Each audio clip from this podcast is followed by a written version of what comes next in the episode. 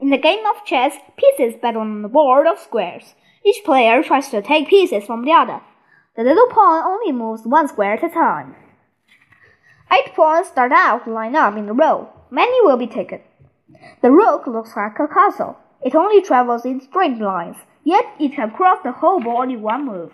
Each player has two bishops. One bishop moves on dark squares, the other on light squares. If you are safe from one bishop, watch out for the other. Only the knight can leap over the other pieces. He turns in the air and takes the piece he lies on. Beware the queen. She can move as far as she wishes, in any direction. A player without a queen will almost surely lose the game. The king is the key to the game, but he is weak. He can only move one space at a time. When one player takes the other's king, the game is over.